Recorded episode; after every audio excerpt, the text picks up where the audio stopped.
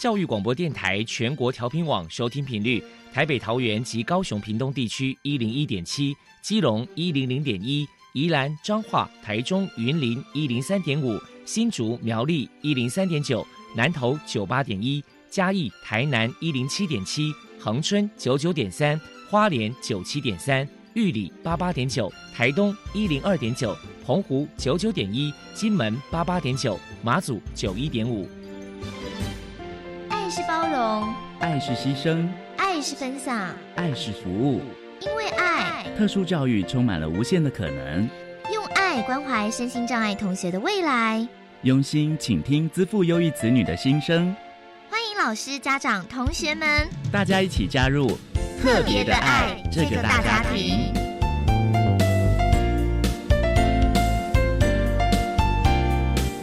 本节目由教育部学生事务及特殊教育司指导，国立教育广播电台监制。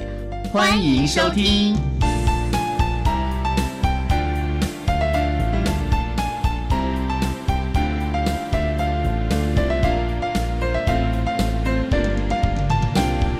因为爱，我们在空中相聚。欢迎您再度收听特别的爱，我是小莹。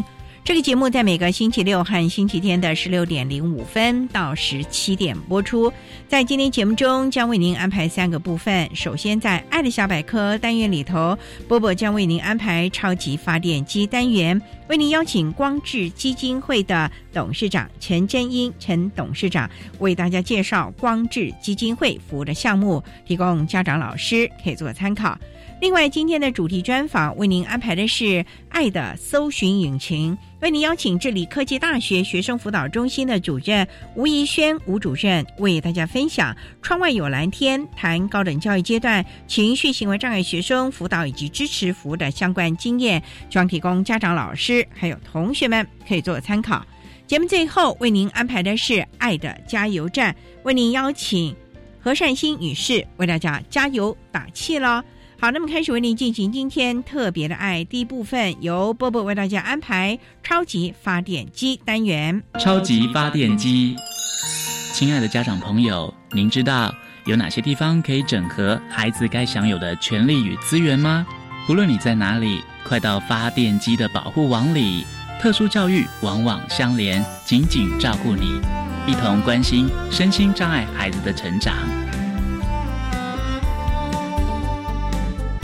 Hello，大家好，我是 Bobo。今天的超级发电机，我们特别邀请到光智基金会的董事长陈真英先生来跟大家介绍基金会的相关服务。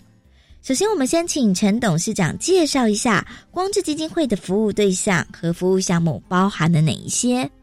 光智基金会服务项目有三大主轴：一是新卫服务，二是校园服务，三是社区服务。第一。新卫服务方面包含师商辅导、家庭沟通及学校人际适应，其对象为三岁以上到十八岁以下青少年及其家属。第二个校园服务方面包含专题讲座、教师成长及校园团体活动，其对象针对学校个案及家属，还有辅导教师等。第三个是社社区服务方面。包含综合才艺课程、多元亲子活动及一系列新位宣导，其服务对象从事幼稚园大班到九十多岁的老人家都有。我们光是基金会所提供的服务都是免费的，经费来源百分之八十以上来自海沙家族捐助，其余由个案或一般大众捐款及社会局、教育局的补助款。接下来请教一下陈董事长，针对情绪行为障碍的朋友，光智基金会曾经举办过哪些活动，与人们互动交流？除了夜间心理咨商辅导外，并连续十六年来主办青少年的小学三对三篮球比赛，透过打球来培养人际互动与团队合作，并连续四年主办公益大使选拔，让同学们结合展现创意。并将爱心推广到偏远乡镇。我们连续六年来主办高关怀家庭亲子游，透过亲子共游，增进彼此互动与沟通，我们周末还有才艺教室，有书法、美术及年组多元课程，让社区朋友透过创作来颐养心性，达到潜移默化的效果。我们还有不定期的桌游、手工皂、凤梨酥 DIY、亲子共游等等，以此来增进人际良性互动环境。透过校园园游会、夏令营等等，并与学校辅导室与社区里干事及家湖中心、少年辅导中心保持联系，来推广心理卫生，或是提供智商的辅导。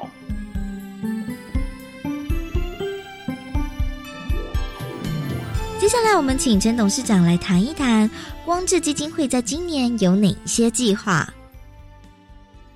光智至今已经服务了第三十六个年头了。除了现在服务外，我们会举办教师心理剧、社会剧活动，以加强老师与学生的沟通辅导。第二个，会举办高关怀家庭的亲子活动，以促进家庭的和谐。第三个是翻转服务，我们要带领实习的社工系同学服务社区。我们要与大学社工系同学来服务社区的银发族，这是我们未来的计划。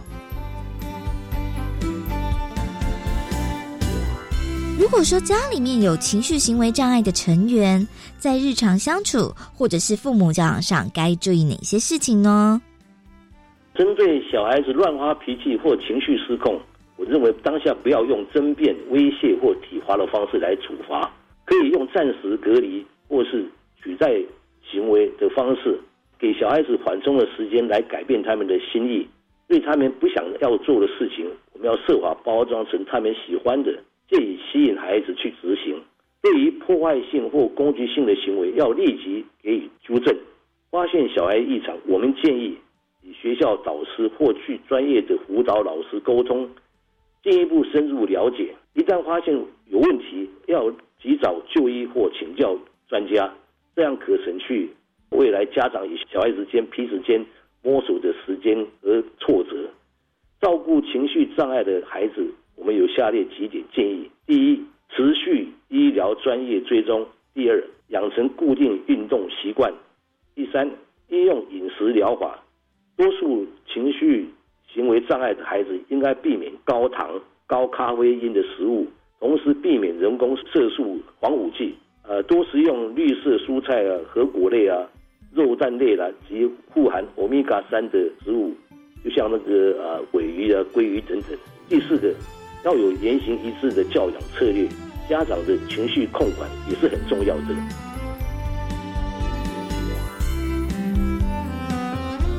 再来，我们就请陈董事长来破除一下一般大众对于情绪行为障碍有哪一些错误迷思。针对小孩子顽皮捣蛋或坐不住，或是较多愁善感啊、情绪低落等，有些不明就里的就随便给冠上过动或忧郁等症状。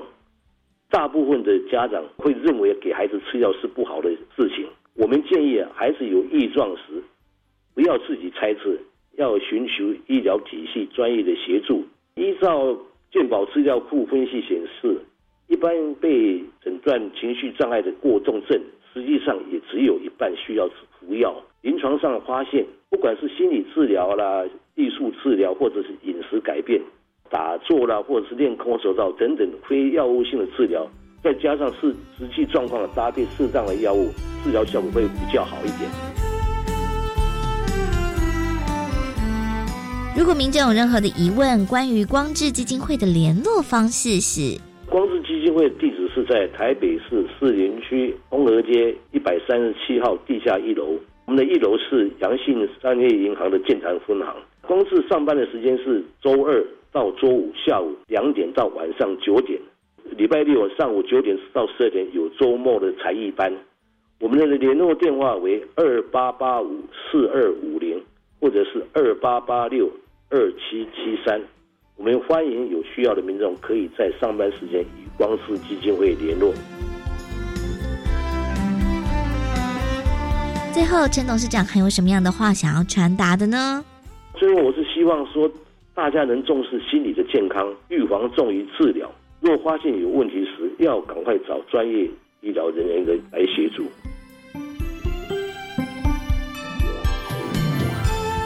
非常谢谢光智基金会的董事长陈真英先生接受我们的访问。现在我们就把节目现场交还给主持人小莹。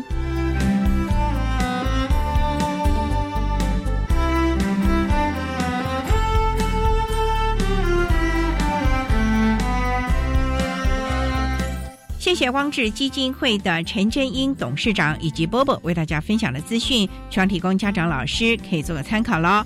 您现在所收听的节目是国立教育广播电台特别的爱，这个节目在每个星期六和星期天的十六点零五分到十七点播出。接下来为您进行今天的主题专访，今天的主题专访为您安排的是爱的搜寻引擎。为您邀请智理科技大学学生辅导中心的主任吴怡轩吴主任为大家分享“窗外有蓝天”谈高等教育阶段情绪行为障碍学生辅导以及支持服务的相关经验，希望提供家长老师可以做个参考了。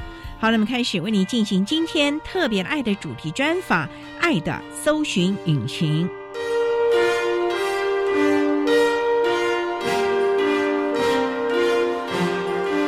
爱的搜寻引擎。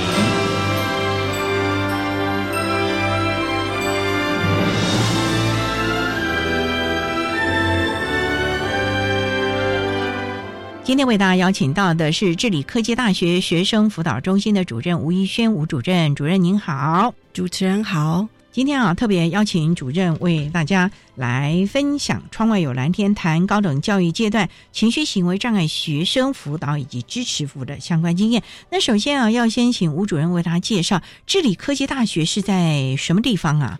智理科大是坐落在新北市的板桥区新浦捷运站，交通很方便嘛？交通很方便，从捷运站走到学校大概五分钟左右的时间。好像这个学校历史很久了，是不是？是我们是从五十四年就成立，成立到现在刚刚好五十四年了。当初好像是商专，是不是？对，治理商专。哦，当年在北区五专联招是非常重点的学校。哎，真的，我一直到现在坐计程车的时候，如果我告诉人家说我要到治理科大，计程车司机还不一定知道。跟他讲治理商专，大家都印象很深刻，可见当年是非常有名的学校啊。是。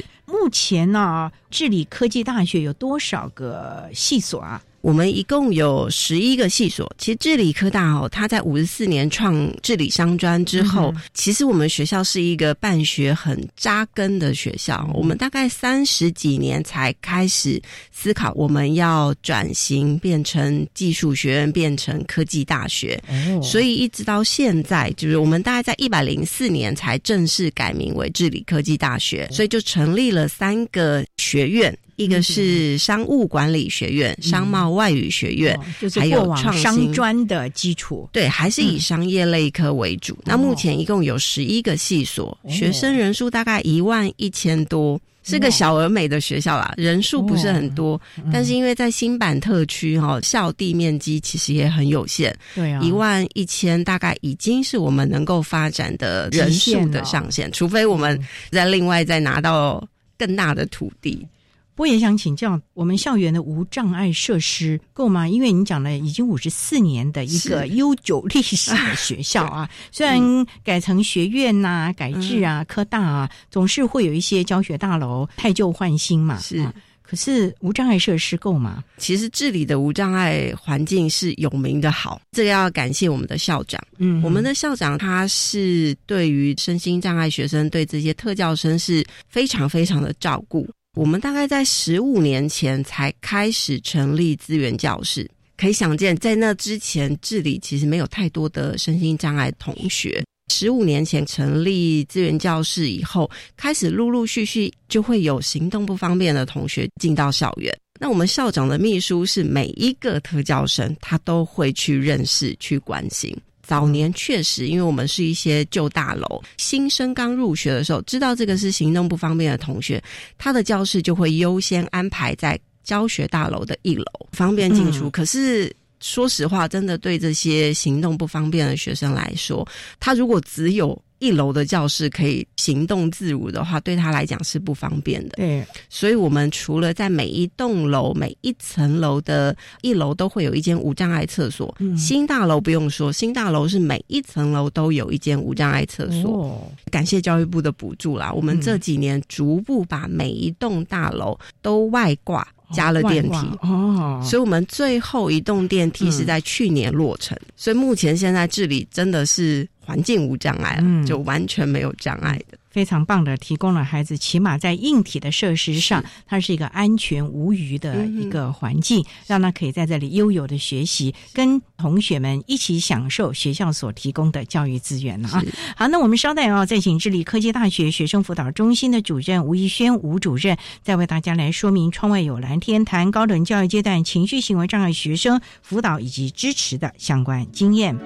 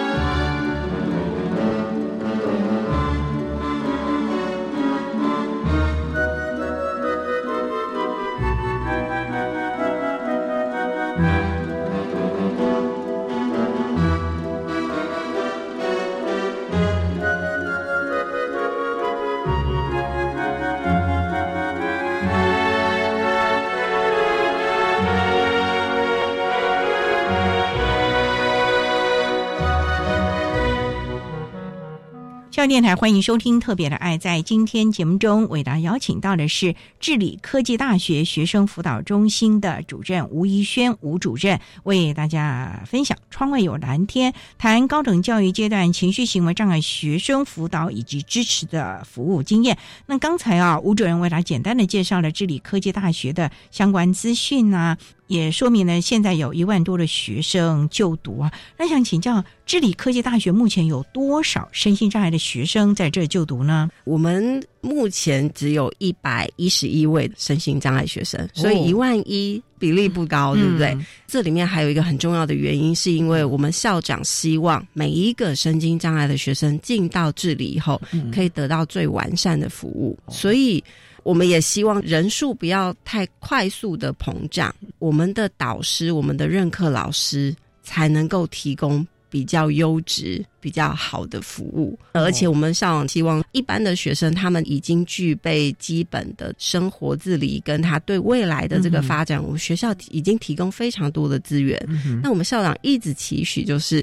即使是对这些身心障碍学生，他们在先天条件上面是比较弱势，他需要比较多的协助。我们学校就希望能够倾尽所有的力量，帮助他们至少想要找工作的人都能找到工作。哦所以，如果要帮助每一个想要找工作的孩子都能找到工作，我想这个其实是个大工程。对他在大学的四所有的年学习。对啊能力的培养能，力的培养，甚至于专业证照的取得，这些对。那想请教，那目前大概有多少障碍类别啊？这一百多位的孩子呃，我们其实十个障碍类别都有。哦情绪障碍的学生大概是十六位，刚刚说到我们的声音障碍学生有一百一十一位，嗯情绪障碍的十六位的话，大概占百分之十四左右。哦那也算是好了。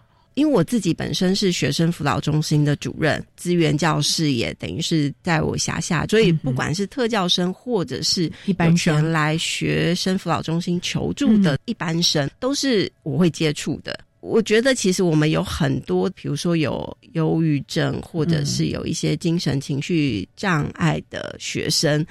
不见得有严重到需要申请特教生的身份，或者是说，因为他过往他太担心会被标签化，哦，所以他不愿意去申请身心障碍学生的身份。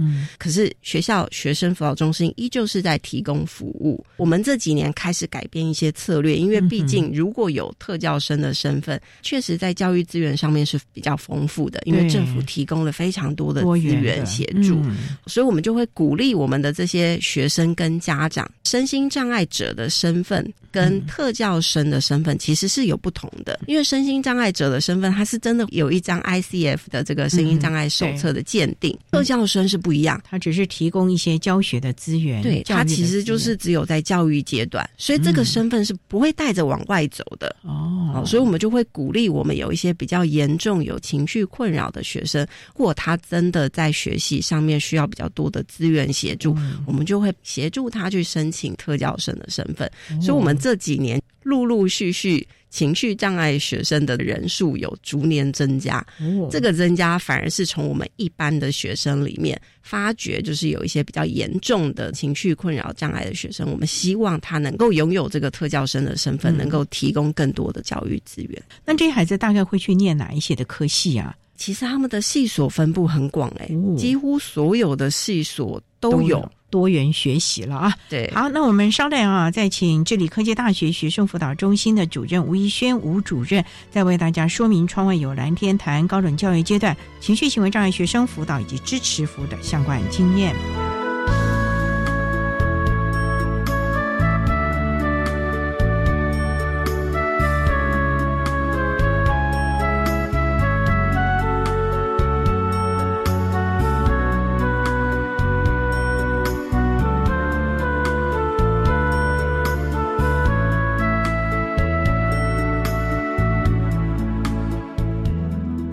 各位听众好，我是国立台湾师范大学特教系洪丽瑜洪教授，非常高兴跟大家一起来分享怎么帮助情绪行为障碍的学生。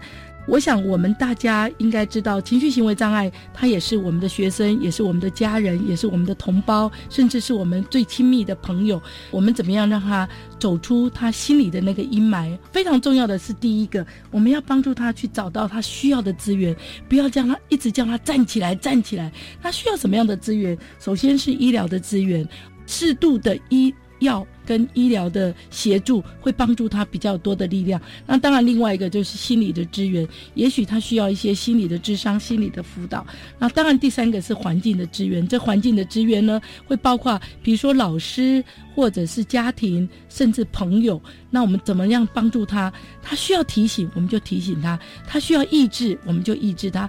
我们要提醒他，你这个时候你要不要先冷静下来？这个时候你要不要怎么样子？给他这三方面的资源，让他比较有力量。继续走下去。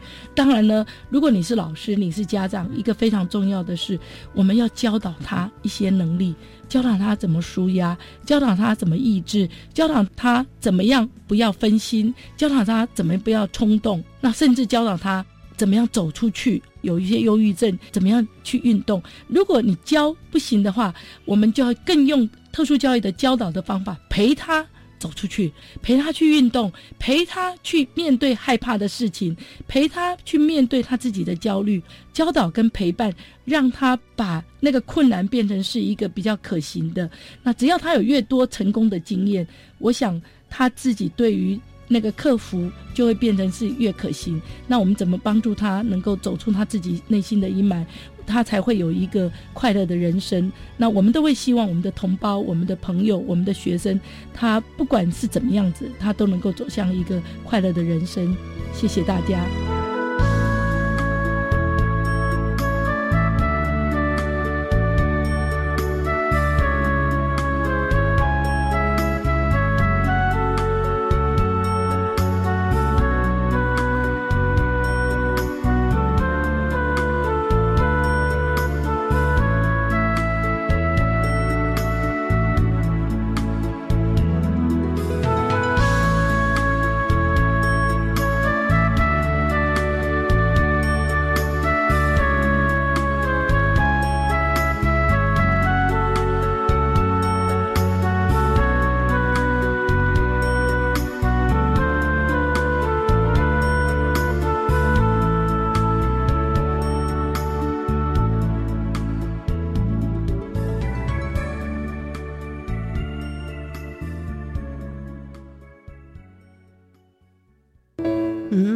哥哥，你的衣服怎么这么臭啊？哦，今天就上体育课啊！赶快脱下来，妈妈要洗衣服了。拜托，妹妹，你的房间已经乱得像狗窝了，你自己看一下，我要拖地。哦，可以等我期中考考完再来打扫吗？我要读书哎。什么？等什么等啊？离开家，独立生活，才知道妈妈的辛劳。妈妈辛苦了，我爱您，祝您母亲节快乐。姐，婆婆帮你带小孩比较轻松吧？嗯，不见得。最近啊，我常常跟婆婆意见不合，不知道怎么办。听说婆媳问题可以打家庭教育咨询专线，那里有专业的志工可以帮忙想办法。哦，那我来问看看。家庭教育咨询专线四一二八一八五，行动电话请直播零二四一二八一八五。以上广告由教育部提供。分享各类障别在各教育阶段教学经验，使特教学生经由教育学习过程，能展现自我能力，进而参与社会，同时也增进大众友善对待的平等观念。欢迎收听教育电台 Channel Plus 主题策展《特教天空》，建构宽广的未来。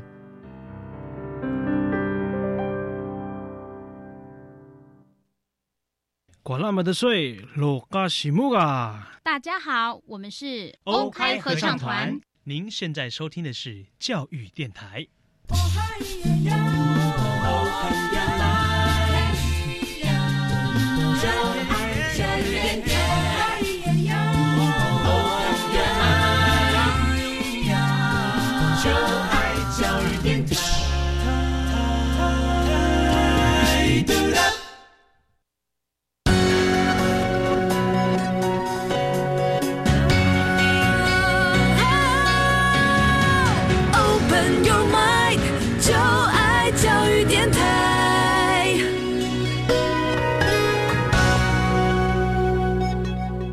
教电台欢迎收听《特别的爱》这个节目，是在每个星期六和星期天的十六点零五分到十七点播出。在今天节目中，为大家邀请到的是治理科技大学学生辅导中心的主任吴怡轩吴主任，为大家分享“窗外有蓝天”谈高等教育阶段情绪行为障碍学生辅导以及支持服务的相关经验。那刚才在节目的第一部分，吴主任为大家简单的介绍了治理科技大学的相关资讯。那也想请教，我们治理科技大学十五年前呢就成立了资源教室，目前有几位辅导老师啊？目前我们是有四位专门服务的辅导老师，辅导人数够吗？我刚刚有说，我们其实请全校的。力量一起来协助哦，所以我们的导师是终身导师，就是他会从大一一直带到大四毕业。针对特教生，所有的学生都是都是这样啊。对，针对特教生，我觉得这样提供给他们一个非常稳定的关心跟陪伴的主要角色。对，所以我们的特教生每一个导师会是他最主要的协助人。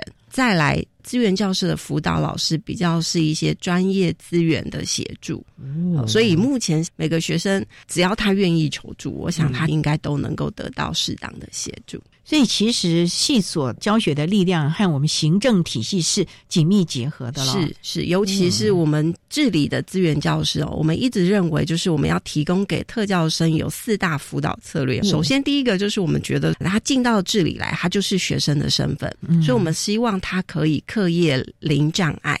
既然要达到课业零障碍，导师跟任课老师的角色就很重要了，非常重要。所以，我们每一位新生进到这里的时候，我们都会帮他开 ISP 会议。这个会议除了学生跟家长以外，很重要就是他的系主任、导师跟他第一学期所有的任课老师，因为我有的包括选修吗？包括选修的老师，我们都会邀请。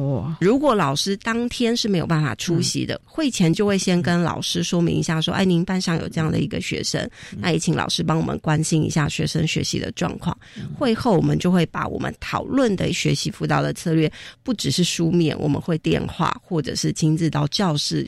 跟老师做说明，这也是因为我们觉得学生如果在第一学期他有一个好的入门，就他第一学期学习稳定，他后面的学习资源教室跟导师需要花费的力气相对来说会少很多。对啊，这就有点类似我们小时候的启蒙嘛。是对你启蒙好的话，后续衍生的问题就少很多了。否则的话，那还得重新，而且呢，他已经成了一种习惯了之后，要再矫正啊，或者是再去协助，那就难度增强很多了啊。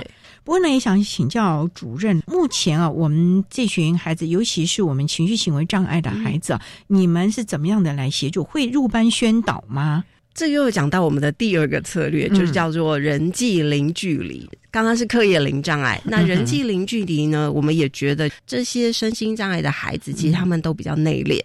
他们有很多的情感，他其实是不太敢主动去跟别人说话，也不好意思啦，也不好意思。嗯对，所以这个时候怎么样让他们人际零距离，是我们很重要的一个辅导策略。嗯所以我们每一个身心障碍学生在 ISP 会议的时候，嗯就会鼓励孩子。是不是由我们跟导师一起协助，帮忙安排至少一位的学伴？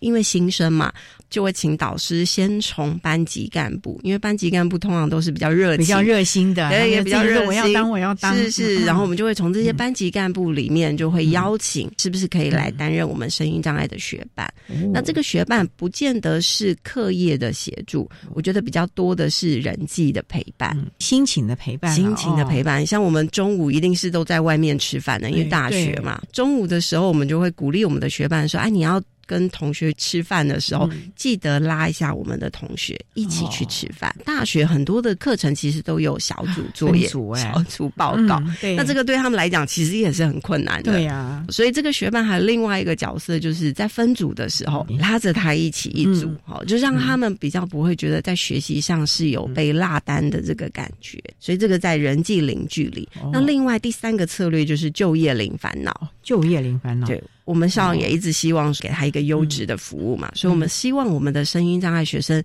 进到这里来念书，毕业之后他只要想要工作的，我们都尽力想办法帮他找到工作。一直到目前为止，我们没有办法在毕业马上就找到工作，也会在半年、一年想办法协助他找到工作。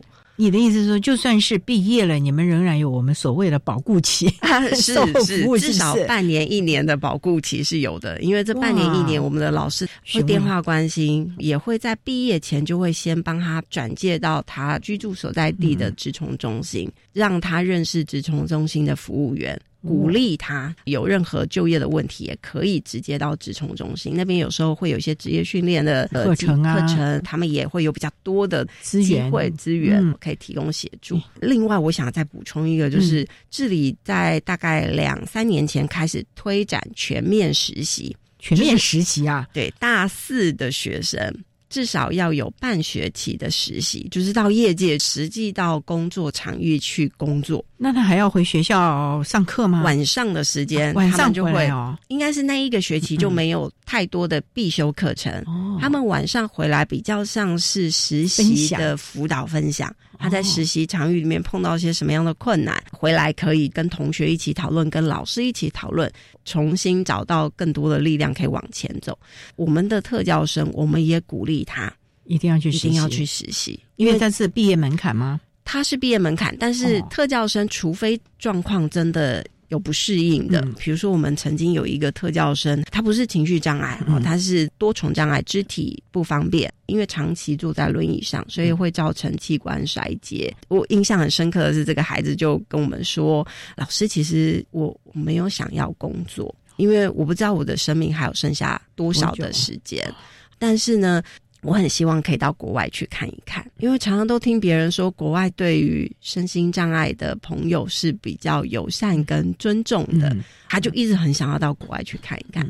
我们也就陪伴着他找相关的资源，他真的去了，嗯去了哪里啊？去了美国，去游学一年，就一年哦。语文学校。哦那一年以后，他回来，整个容光焕发哦。他说他在美美国，他要坐公车，每一个不管是司机或者是公车上的乘客，都会来帮他。他会觉得那个协助不是带着我比你优秀，那我而是来帮你的忙，人跟人人之之间的关系，所以我觉得他回来跟我们分享这一段的时候，我的感触很深。嗯那时候我就跟我们资源教室的辅导老师说，我真的觉得我们应该要培养的是我们的孩子的国际观、世界观。我们不是只有给他们帮助，应该是要让他们有自信，让他们能够站起来，更正向，而且也能帮助别人啊。是好，我们稍等啊，再请智理科技大学学生辅导中心的主任吴一轩吴主任，再为大家说明“窗外有蓝天”谈高等教育阶段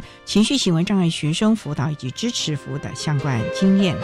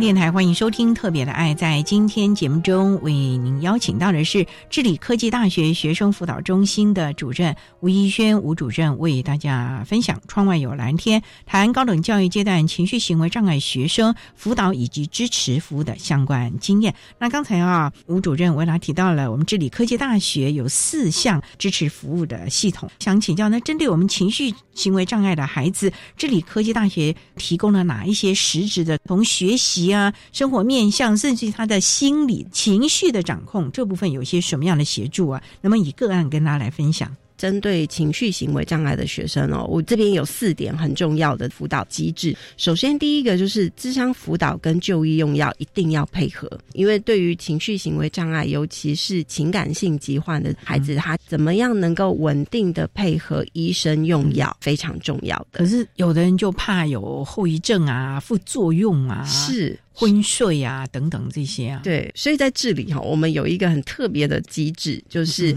如果这个孩子对就医用药，或者是家长对就医用药是有疑虑的，我们有特聘的精神科医师，他可以到学校来。他虽然不能开药，但是他可以来学校跟这个学生、跟这个家长一对一的面谈。那这个精神科医师除了提供个别的诊断之外，也可以针对孩子们对于就医用药。的疑虑，提供一些建议啊，建议跟解答。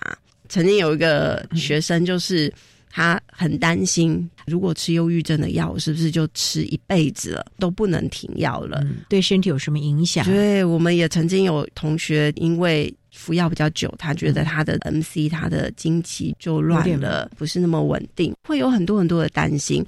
那后来我们就找我们合作的这个精神科医师来跟他。实地一对一面对面的去做讨论，后来就发现说，这个学生他虽然可能有一些情绪的困扰，嗯，但是如果他能够稳定的配合咨商辅导，用药有可能不用到非常长，因为他那一段时间他的睡眠是严重受到影响，晚上都睡不着。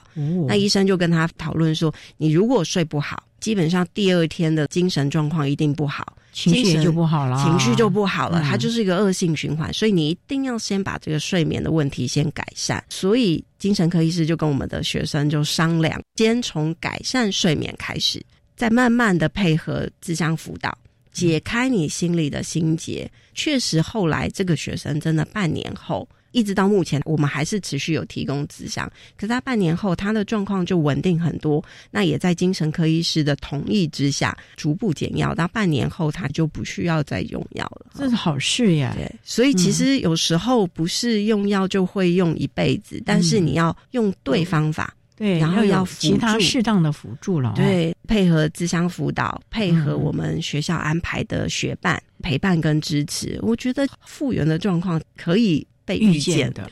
不过呢，这点我就想请教主任，那这中间的支持陪伴很重要，以及 push 这个孩子，你就要坚持下去。因为我们在讲了很多人，就是在最后那半里路，最后那一步他就放弃了，他觉得好像没什么好，然后就开始怎么样怎么样的情绪也受到影响，不愿意按时的去咨商啊，晚上就打电玩了，仍然睡眠不，这个是不是要自我控制？自己的心态也要愿意啊。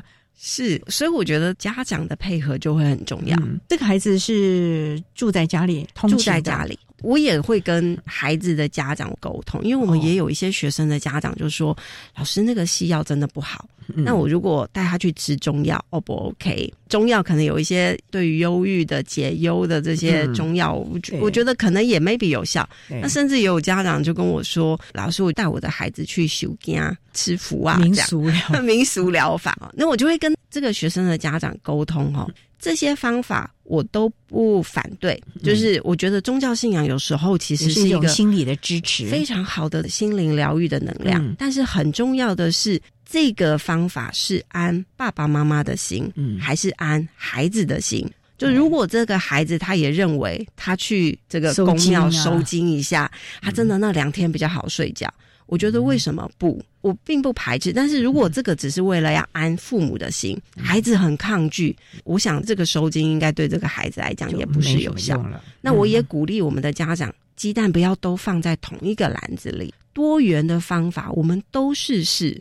否则有时候你可能就错失那个协助或者是治疗的那个最佳良机。嗯，你可以带他去修肝，如果他愿意的话，你也可以用一些中药配合的调理。西医我觉得，如果中药吃了。一个礼拜、两个礼拜，状况没有改善。现在有一些中医师是可以，西医也是中西合并的，是可以中西合并的，两个一起配合的话，或许对这个孩子来讲，他所有资源都去体验，都去试试，找到对他最合适的方式，这点是非常重要的了啊！治理科大的这个做法，提供大家。稍待，我们再请治理科技大学学生辅导中心的主任吴一轩吴主任，再为大家说明“窗外有蓝天”谈高等教育阶段情绪。行为障碍学生辅导以及支持服务的相关经验。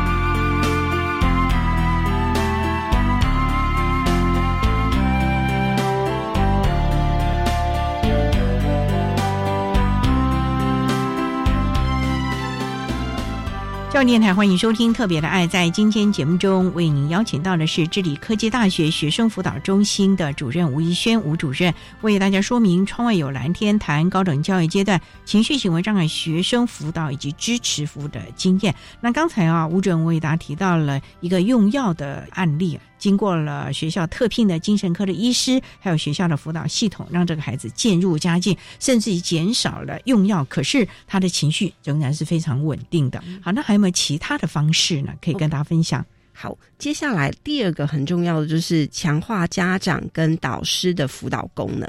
刚刚前面有提到，我们是终身导师制度，导师会陪伴他四年，所以这个导师的角色就会很重要。啊，因为导师是随时帮我们关注学生在学习、在人际上面，或者在情绪适应上面。因为当孩子情绪适应有问题的时候，最先反映在他出缺的状况。对，所以当老师发现他出缺有状况的时候，我们的老师就会主动电话去关心。怎么今天都没有来上课？怎么这几天都没来上课？嗯，那我们学校很特别的是，我们的导师都有建立班级的 LINE 群组。因为现在的学生哦，打电话给他，他不一定会接。对，可是你写 LINE 给他，他就会看。尤其如果有一些老师针对学生个别的状况，他可以私 LINE 他，可以。做到保密性，又可以让孩子感受到老师的关心。我们也觉得家长在这个部分的协助是很重要的。那我刚刚前面提到那个案例，他是住家里的，可是我们也有一些学生，其实家里是住高雄、哇，住宜兰、住花莲。那我们曾经就有碰过有一个学生，他期中考过后，因为成绩的问题，因为班上人际的问题，他其实有一些轻生的念头。那那个时候，我们就会找家长来开会，一起讨论。在学校的时候，当然我们的教官、宿舍的楼长会特别的去做一些关心，但是这个时候家长的支持很重要，所以这个妈妈就同意，她每天晚上都会用 Line 视讯跟孩子面对面关心一下孩子，让孩子可以感受到，虽然我北上来台北念书，可是我的家人还是关心我的。波主任，你们怎么知道他有轻生的念头嘞？因为常常我们都知道他都不讲的呢。我们的老师很厉害呢。哦，我们的老师有时候会在赖他的那个昵称的那个部分有做一些改变，或者是 FB，我们老师也会关注学生的 FB。我们班上的同学也会，因为。我刚刚说这里很小，这里学生人数又多嘛，所以几乎大家都是紧贴着的，要找到老师也很容易。我们很多有轻生念头的，都是导师来告诉我们，因为学生辅导中心的辅导老师其实也不过才八位，八位辅导老师不可能认识。全校一万一千多的学生，所以我们需要导师的帮忙。所以像这个学生，他其实也是导师，就是导师是因为从班上同学说，这个同学这几天来学校上课的时候，感觉精神状况都不是很好，感觉心情都不是很好，常常有时候一个人就默默的掉眼泪，导师就去关心他最近怎么了。他就跟老师说，最近有一些想不开。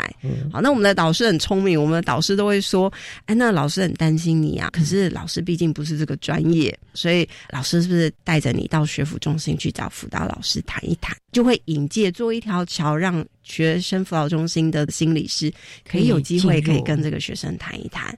那我们评估真的觉得他的状况比较严重，才会找家长特地从南部上来一起开会讨论。自考一些学校可以提供的辅导策略，跟家长可以提供的辅导策略。那确实，那个孩子真的就是半个学期之后。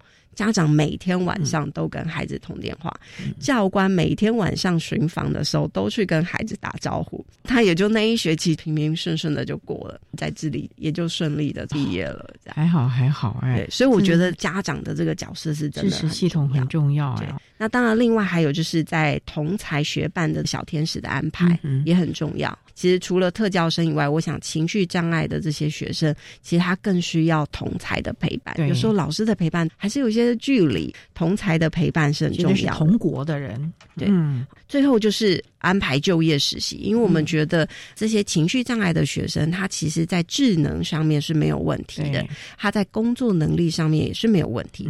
但是呢，他们就因为情绪有时候起起伏伏，会让他的工作状况不稳定。那我们曾经也有一位情绪障碍的学生，他有机会可以申请到海外去实习。其实我们很担心啊，又为他开心，然后又为他担心啊。后来我们就跟系上的实习辅导的老师、系主任跟他的导师一起讨论了以后，觉得说好不容易学生申请到这个机会，学生也很想去，我们怎么样在一个比较安全的这个协助下？让他可以去，我们就跟学生沟通说，我们还是让你到海外去实习，但是我们希望可以让海外实习负责的那个老师可以知道你的状况。那家长也应该要一起来开会了吧？啊，是这个部分，我们也因为那个时候家长住的比较远，所以我们就是电话先跟家长沟通，那我们就找学生，因为实习的都是大四的学生了，其实已经是成年学生了，对，那我们就自己决定了，对我们就邀他来，也跟他的家长做好沟通哈。那家长希望给孩子有一个机会可以到国外去看一看，因为大家都希望他可以去，我们又有担心，所以我们就跟孩子沟通。那个时候是去日本，那我们就让日本那个协助的这个老师，因为他是跟学校合作，学校的老师跟这个实习场域的老板能够知道他的状况，也告诉我们的学生，如果你在海外真的觉得情绪有一些状况的时候，一定要主动第一时间去找日本的那个学校的老师。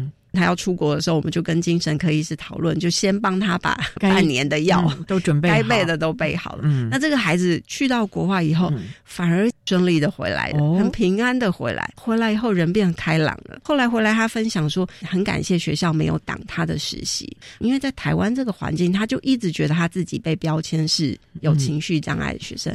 可到海外去，没有人知道他的同学、他工作的同事都没有人知道他的情绪障碍，只有老板知。知道而已。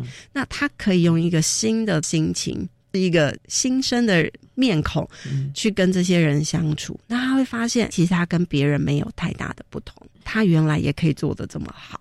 所以其实呢，就像一开始主任所讲的，我们这些孩子其实是有能力的。重点就是我们要怎么来建构他的自信心，给予必要的支持，可是也不要挡着他了啊！在旁边默默的协助他，让他知道再怎么样，我们永远是他可以停泊的港湾了啊！好，那我们今天也非常的谢谢智理科技大学学生辅导中心的主任吴一轩吴主任为大家分享的《窗外有蓝天》谈高等教育阶段情绪行为障碍学生辅导以及支持服务的相关经验。非常谢谢吴主主任的分享，谢谢您，谢谢。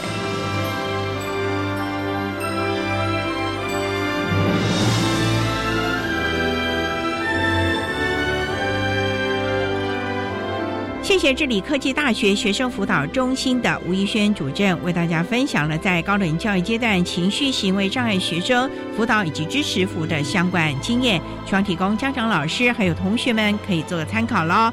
您现在所收听的节目是国立教育广播电台特别的爱节目，最后为您安排的是爱的加油站，为您邀请何善心女士为大家加油打气喽。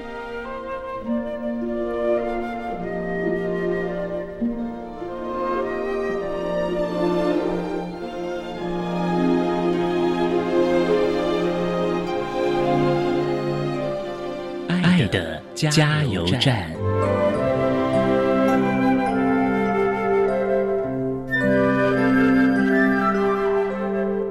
各位听众朋友，大家好，我是何善心。针对情绪行为障碍类的孩子，我有一点想要跟大家分享跟呼吁的。经过这么多年把孩子带大，也在过动儿协会理事长任内协助处理过好多孩子在学校的问题的案子，帮忙做协调沟通跟处理。其实很深刻的感受到，做父母亲的。跟学校的老师、跟孩子，还有专业的工作者，应该站在同一阵线，来帮助孩子面对 ADHD 注意力缺陷过动症或者他的情绪的问题，而不要把彼此当做问题，不要把孩子当做问题，或者学校跟家里也不要互踢皮球，互相推卸责任，觉得问题出在对方身上。其实我们都是同一阵线的。帮助孩子面对 ADHD，一定可以找到更好的出路。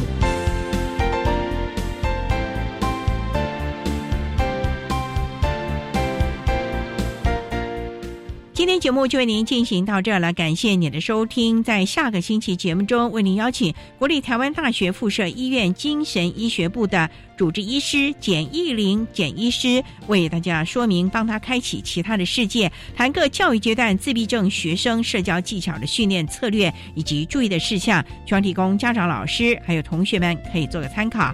感谢您的收听，也欢迎在下个星期六十六点零五分再度收听特别的爱。我们下周见了，拜拜。